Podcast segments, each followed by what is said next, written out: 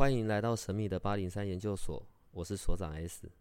本所的内容是以非人类日常生活的亲身采访为主题。我们有一个不公开的脸书社团，不定期的会有直播与影片的分享。如果你要加入，记得通关密码是 S。欢迎你和我们一起探讨未知的维度空间，以及各种神秘又有趣的内容。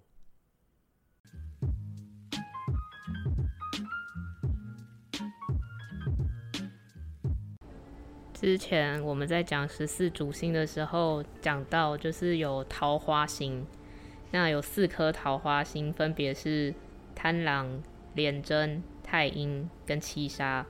所以如果我想要看就是我的人缘或者是我的桃花运旺不旺的话，我只要看这四颗星落在哪就好了吗？那四颗是比较主要的，贪狼是最大的桃花星嘛，然后廉贞是次桃花。好。其实很多星都多多少少有一点桃花的成分，可是如果我是，呃，如果你现在在讲的是说看命盘，然后看桃花，不是那样看，我会看的是，呃，紫田线，就是子女宫跟田宅宫合起来的对到的那一条线。如果看子女宫，我还可以理解，毕竟你要有桃花才会有小朋友嘛。嘿嘿，不错啊。可是要看田宅宫，我就不太懂了。为什么要看田宅？我有没有男人或女人，还是随便什么人，跟我买房子有没有关系？有什么关系？呃，因为子女，因为子女宫跟田宅宫是对宫，子女是我现在生的子女，田宅是我未来的子女，就是我的子孙。所以是这样看的，然后你刚刚讲的没有错，因为为什么会看那个子田线子女宫？因为要有子女，所以一定会跟性生活有关嘛，有有性生活才会有子女，对，所以子田线这一条线可能又会叫桃花线啊，然后或者是财库线，对，比较跟娱乐跟财库比较有关系，财库不是赚钱哦，库。跟赚钱、金钱那是另外的一件事，所以我只要看这四颗星有没有落在我的子女宫跟田宅宫，我就可以大概知道，就是我的或者是我帮忙看盘的那个人的桃花怎么样了吗？在十四主星里，最具代表性的廉贞、贪狼哦，因为他们是主星，所以他们的那种力量是比较大的。我是说，只在桃花这件事，可是其他的辅星啊，文昌、文曲。或者一些小星星，刚刚讲到了贪狼、廉贞是最主要的桃花星嘛？贪狼是最大的桃花星，然后廉贞是次桃花。可是除了这些之外，有一些辅星，例如文昌、文曲，还有一些小星星，呃，天姚、咸池、红鸾、天喜，这些都是桃花星。所以，嗯，要看这几颗星同宫的主星跟它所在的宫位。例如说，假设啦。如果我的主星是武曲主孤，然后可是我在里面又有天姚，哦，那这一种桃花的性质就比较有可能是因为钱财跑来的。可是如果是廉贞跟天姚，那就是欲望而起来的那一种桃花。所以其实，在看整个桃花盘的时候，除了看那个我刚刚讲的紫田线之外，命宫，然后还有夫妻宫。全部其实都会看。我知道红鸾好像是跟结婚有关的小星星，对不对？呃，不是。为什么看到那个字眼就觉得是结婚呢？因为鸾看起来就很喜气呀。呃，对了，好，红鸾婚婚姻喜气，然后比较跟人缘，重点是要看在哪里。如果是在身宫命宫，那很好。对，而且可能就感情丰富啊，然后异性缘很好啊，而且有可能会早婚。好，我们刚刚讲到红鸾跟天喜，对不对？你看你的命盘，红鸾跟天喜一定在对宫，绝对不会是靠近的。然后红鸾又跟身体比较有一点关系，呃，譬如说生小孩啊之类的。对，可是你看哦，讲到红鸾，是不是讲到就好像结婚？可是问题是，如果红鸾遇到了地劫，我们是不是之前讲啊？那个地劫地空是那一种，就是来捣乱的，半空折翅嘛。浪里行舟嘛，对吧？如果红鸾跟地劫地空在同一宫的话，又是女命，那这一个女人她就很容易就被骗啊，遇人不淑啊。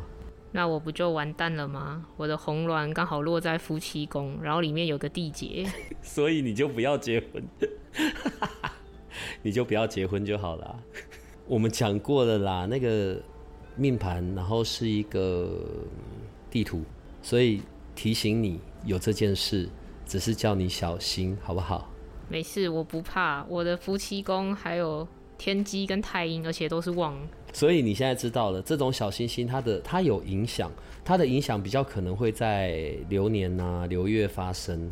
可是如果你拿来论这个的时候，因为你里面，你你你刚刚说那两颗旺的是什么？天机跟太阴。哦，那就不怕，就至少还顶得住嘛。那所以如果红鸾跟地劫如果绑在一起，就会变得很糟，最好不要结婚。所以红鸾要跟什么星在一起会更好？最好。那是因为是你，我才说不要结婚，好不好？你一辈子都不要结，对你好好在这边顾好那个我们节目就好了。不是说不要结啦，他比较会说，呃，好，如果红鸾遇到了那四煞，羊驼火灵，然后或者跑出另外那两颗地空地劫，它主要的是说感情比较会有比较多的波折，然后遇到的人就麻烦。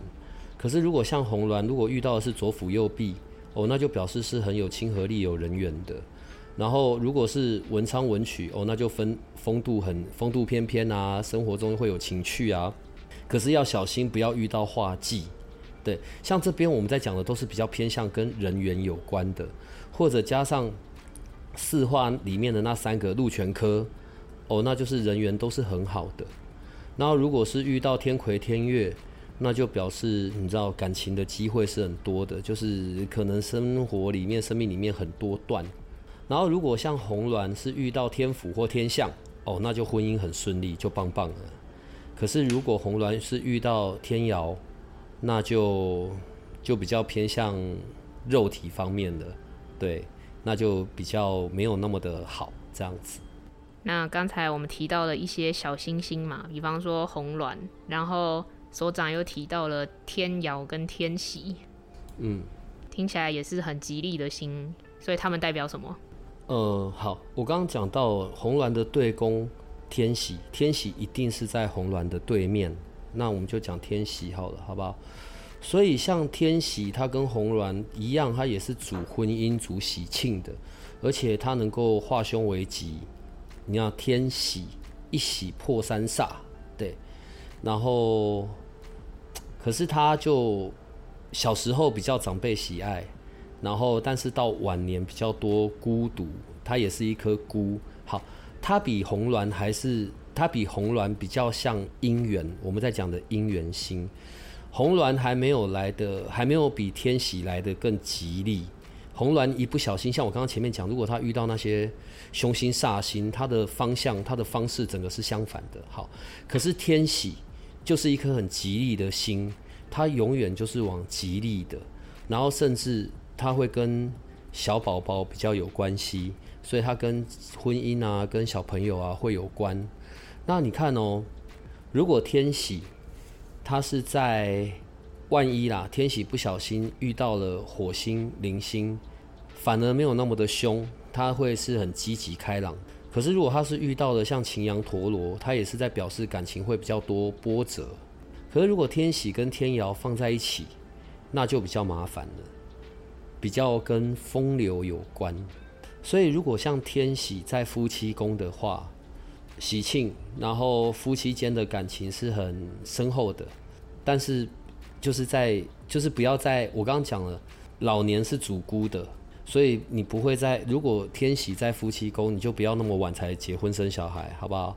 然后天喜最棒的三个宫就是进财帛、官禄跟福德，对，这一些都是对于婚姻啊，然后这这颗星路这三个宫是最好的。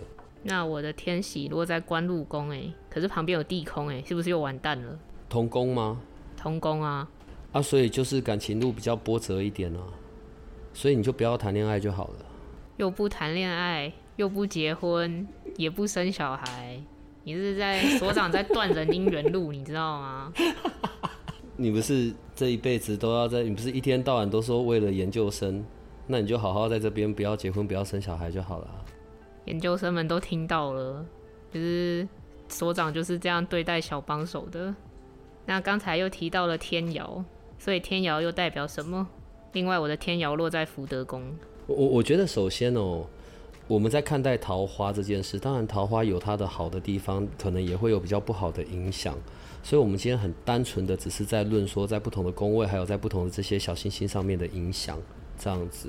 那天姚，如果拿掉了像什么贪狼啊、廉贞啊，然后还有辅星的桃花星的话，影响最大的，大概真的比较偏向我们脑海中的桃花星，桃花啊，就是天姚了。对，它就真的主我们以为的那一种。异性缘的桃花，甚至还有点那种风骚的那种意象。然后在这些桃花心里面，天瑶是一个比较开放的，然后挑战刺激的，敢作敢为的，很敢，而且很有自己风格，冒险。所以天瑶的内在也是那种很矛盾的那一种心啊。在这些心进入不同的地支的时候，有不同的讲法。一种叫做入庙。如果例如像天姚，在卯酉戌亥这四个地支就叫做入庙，很好的是在子寅辰巳午还有申，就是平。可是如果它是在丑还有地支未，那就是落陷，那就比较糟了。如果天姚在命宫的话，那当然他所表示的是他的文采很好，人缘很好。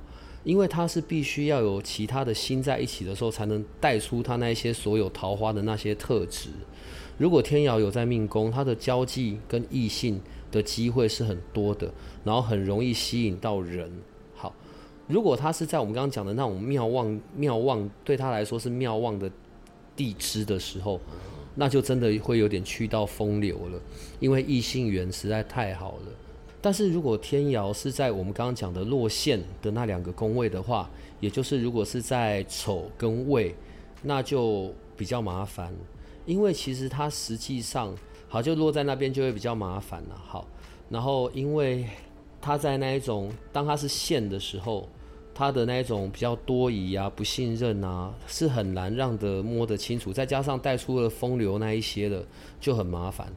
我个人比较不喜欢天姚在命宫或者是福德宫，因为实在是太吸引人了，又要配合主星，所以如果像天姚要搭上其他的那些星来带出它的那些作用的话，例如如果是贪狼加上天姚的话，那那个就是很主动的桃花，主动去抓来的；如果是天机加天姚，那是人家会靠过来的，而且是。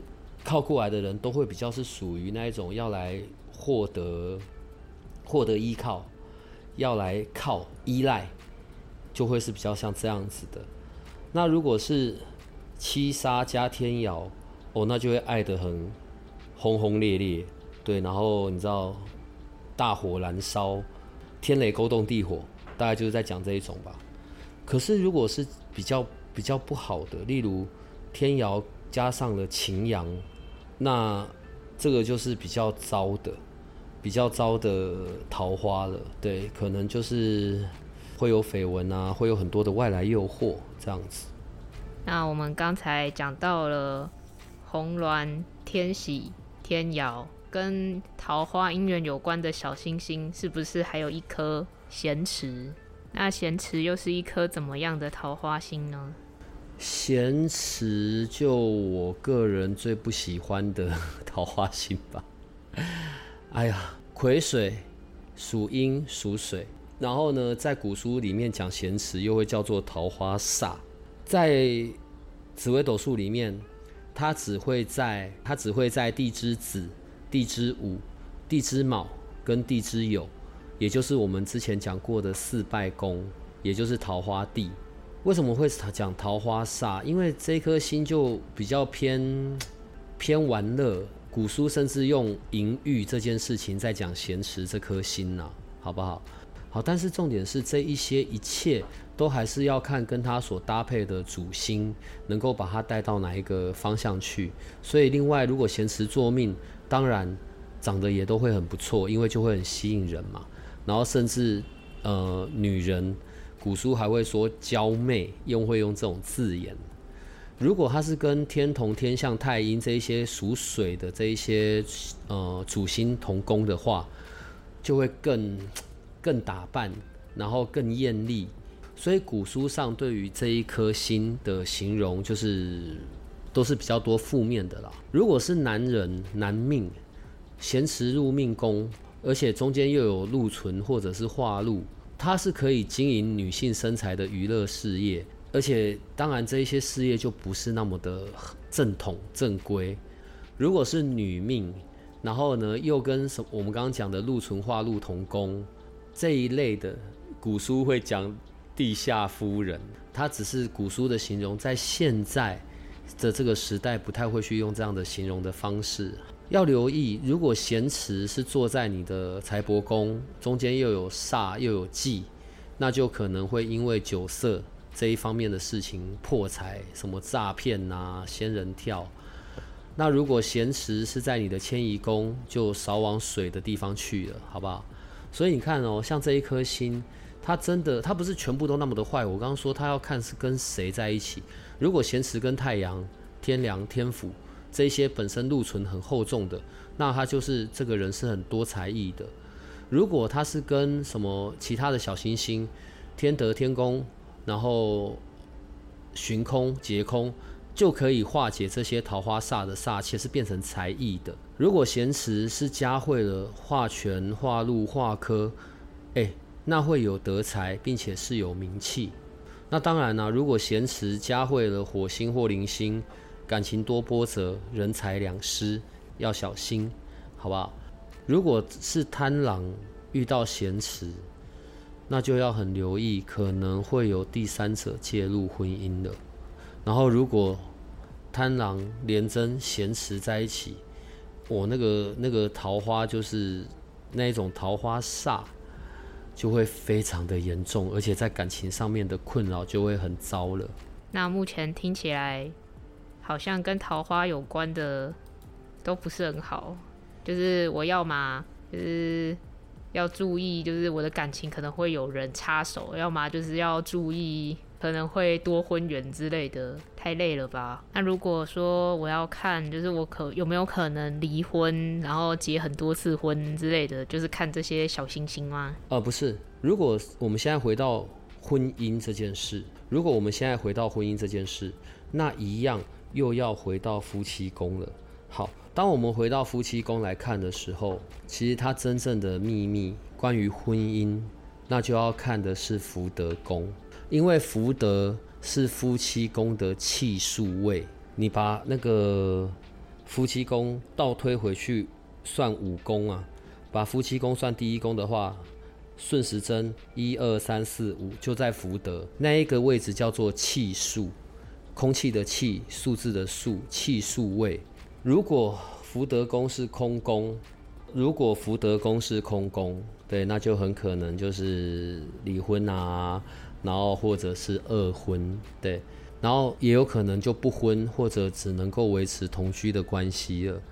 因为他这边在说的就是这个命主，他要非常的努力，他可能想法中有一个想象的婚姻的样子，但是当事情。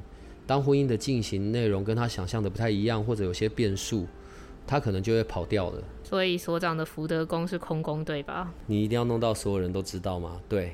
另外，福德宫里如果有左辅或右弼，也是有可能会有过几段感情、几段婚姻，两次吧。因为好处是，如果有左辅右弼在里面，通常你的第二次婚姻是会很圆满的啦。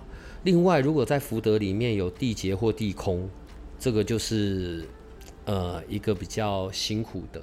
然后另外就是在你的福德宫里面，如果有擎羊，它会变成是很容易争吵，很容易很多事情都彼此看的角度都不一样，然后会争执撕裂，就比较会是那个样子的。所以你看嘛，讲到现在。还不是在讲就是对婚姻没那么好的？难道就没有一颗小星星，它是代表就是婚姻圆满，然后两人相爱到时间尽头的那一种吗？不是，因为你这边会有点搞混。我说的是说，因为我们现在是只有在论星星嘛，那但是因为我们现在在讲说，如果夫妻要比较长久，我说那个关键的的的焦点，我会看的是福德。当然有好的啊，例如说，如果在福德里面是有禄存的。如果福德里有，如果福德里面是有禄存，哦，那就是很好。对，即使在夫妻宫里面有什么凶星啊、桃花星啊，哦，然后但是就就是分不开。然后再来，另外，如果在福德里面是有化禄，哦，那就表示在这个婚姻里面，男女双方都会很很浪漫，充满情爱。不过也要留意哦，如果在福德宫有化禄，可是夫妻宫里面是桃花星过多，那就要小心，就是有一些偷渡啦，好不好？好。另外有一种很妙，福德宫里面是化权，不管它是跟哪颗星，如果在福德宫里面有化权的这一种，你一定有遇过那一种，看到吵得很厉害，然后一天到晚喊分手，但永远分不开那一种。就是在福德宫里面有化权的，只要有一方有对，然后就是不让人走啊。然后 我说的不让人走，不是那一种很消极的，而是就是很爱嘛，吵归吵，每次说我要分手，明天再见，或者已经行李收着要走，但最后一样好好在一起。这种就在福德宫里面会有化权。那你看，我们刚讲了就是婚姻的状态嘛，但是两个人结婚后最重要的还是要相处啊。嗯，所以相处的模式。总应该看夫妻宫，不会再去看其他的宫了吧？对，如果正在进行中的相处，那我就会看夫妻宫了。好，例如说像，例如像夫妻宫里如果有武曲，然后七杀破军，哦，那你的配偶个性可能就是比较倔强的，然后又很孤僻的。你这样真的跟这样子的对象在一起，那你就你们就晚一点结婚会比较好。可是如果你的夫妻宫里面是有像天同啊、巨门啊、天梁、太阴，哦，那可能就是感情谈得很浓烈、刻骨铭心，然后波澜万丈。那你最好是先同居过后再结婚，会比较好。那如果在你的夫妻宫里面跑出来的是像廉贞、七杀。破军、贪狼、廉贞哦，当然我之前在我们的课程有讲过，廉贞是一颗心绪非常复杂的一颗心，所以那表示你的配偶个性是比较奇妙的，他的思考逻辑很跳跃，他在看事情的角度跟人完全不同，那你就要有很高的容忍度，你要真的去懂这一个人。如果你是想要久久的，如果夫妻宫里面是天府，那当然就还不赖了，对，就是。甜蜜的在一起喽。如果有跑出其他的什么左辅右弼啊这些辅星，那你就要小心一点，配偶变得太优秀，你放宽心吧，他还是会好好跟你在一起的，只是你吃醋的机会可能可能就会很高。那我们刚刚讲到的都是在婚姻中的嘛，然后而且大部分是用女生的角度，就是女命出发。那假设我现在。还没有结婚，那有哪些主星的男生可能相处起来就是他会比较麻烦，然后会有一些妹妹嘎嘎，然后妹妹嘎嘎。对啊，第一个当然就连真啊，连真心绪那么复杂，哎，我讲他复杂不是他不好哦，相对的连真的男人是非常有魅力的。对，因为如果你是懂他的，你会看到他在做很多事情，你知道他用的方式啊，然后或者他的思考逻辑都不同，但凡的事情也都能够有搞定，而且他的那一种责任感，这是让让他很吸引人的地方。当然，他相对的就会比较高傲，那种是呈现出来的，不是他个性上真的高傲。所以他要看那个女人，他也要看说，诶，是不是真的跟我配得上？那是从他的想法。而而且因为他的心绪多变，可能前面还跟你有说有笑，下一秒突然就冷冰冰，所以就很捉摸不定。对，你要跟廉贞在一起，你当然就是要有一定的压力承受度啊。然后另外一个就巨门了，你们这一种巨门，好吧？巨门的人对于爱情是有着浪漫的想法的，可能你只要用一点浪漫的小手段，就可以把巨门的男人追到了。可是其实不是，因为我们讲的巨门是阴金之星嘛，又阴暗，然后又多疑。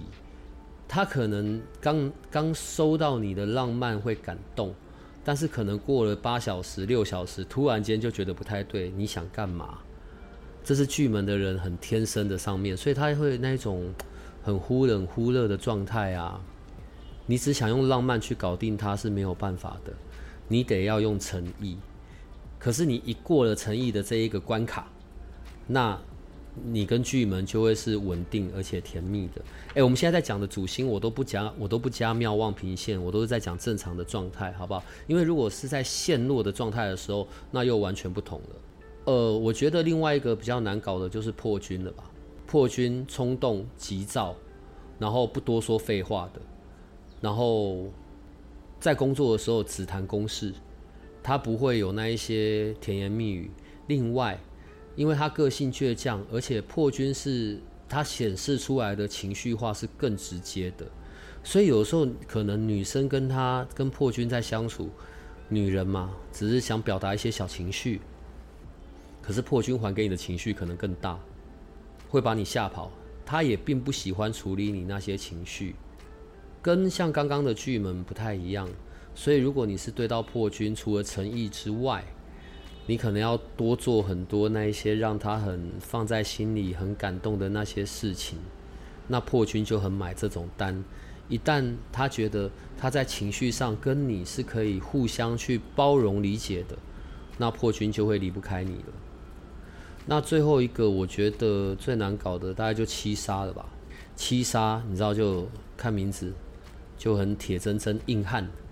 他的重心其实在事业上，他在感情上面会是比较迟钝的。你跟他用暗示的，他还会嫌你不耐烦，而且他不一定能够明白你在说什么。你面对七杀哦，你要能够，你要能花时间。重点是你都得要理解啊。七杀的重心不在感情，然后也怕烦，所以我我大概是觉得这四个是比较麻烦的男人呐。所以我们刚讲了一些难搞的男人的类型，这一些难搞的心里面没有紫薇吗？你不是所长不是紫薇七杀作命吗？为了我个人的尊严问题，我应该要讲紫薇是非常难搞的，但实际上紫薇很好搞定。呃，紫薇，你面对到紫薇的人，就 甜言蜜语、温柔婉约，你就会搞定紫薇了，但是你对到紫薇，他是很需要自己空间的，主孤，最大的一颗孤星，他会很需要有他自己的空间、时间、环境，不能粘太紧。但实际上呢，你对他是那种呵护备至的，反正你在他心里就会有个位置啊。可是你又七杀又紫薇，所以不能一概而论。像我们刚刚讲的都是单颗主星，我们没有去聊过双主星的状态。双主星的时候就不是这样看的。其实，呃，有一点小提示，你在看双主星的时候，你可以看前半生跟后半生，你大概就知道是怎么样去跟双主星的相处。举例，可能像我是紫薇七杀。所以可能看我的前半生的相处模式是看紫薇，后半生的相处模式就会变得看七杀了。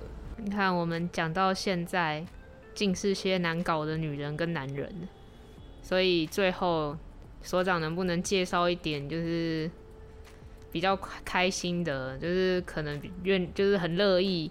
为了另外一半，就是花钱呐，就是在他生日的时候订个大餐呐，然后买个超漂亮的包给女孩子讨他们开心，只要他们开心，他就做什么都愿意的那种紫薇斗数里的男人，介绍一下。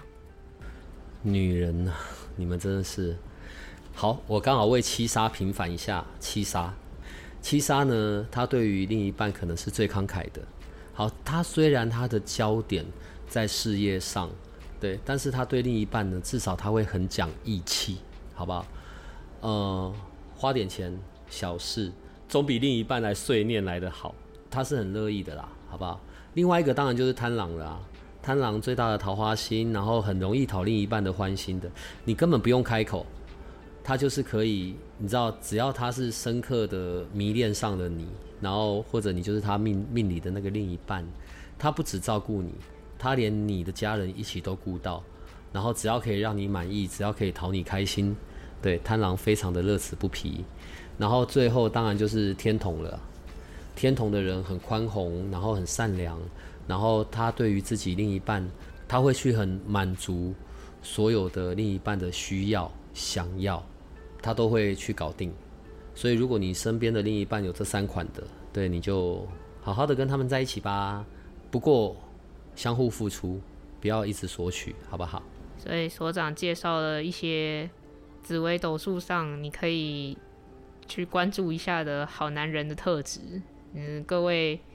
研究生们，你也你们也可以观察一下自己身边的男性，这样。那今天是我们第一次这么详细的讨论了一些小星星，所以下一次的紫薇特辑，我们可不可以再继续介绍这些超多的小星星给研究生们认识？你知道在紫微斗数里面到底有多少颗星？你知道吗？一百多颗哎，大哥。有几颗星都不是问题，这是为了研究生们。不要老是都用这一句话来那个啦。好啦，我知道了。好，研究生们听见喽。所长说他知道了，所以我小帮手一定会义不容辞，继续压着所长为各位服务。那我们今天在录这一集的时候，似乎有台风快要来了。那假设台风真的来了，然后各位就可以。在台风假的时候听这一集，好好研究一下你的盘跟你身边的人的盘。谢谢大家，拜拜。如果你喜欢我们的节目，请多帮我们分享，并且鼓励订阅，让八零三研究所可以持续成为你探索灵能世界的另一只眼睛。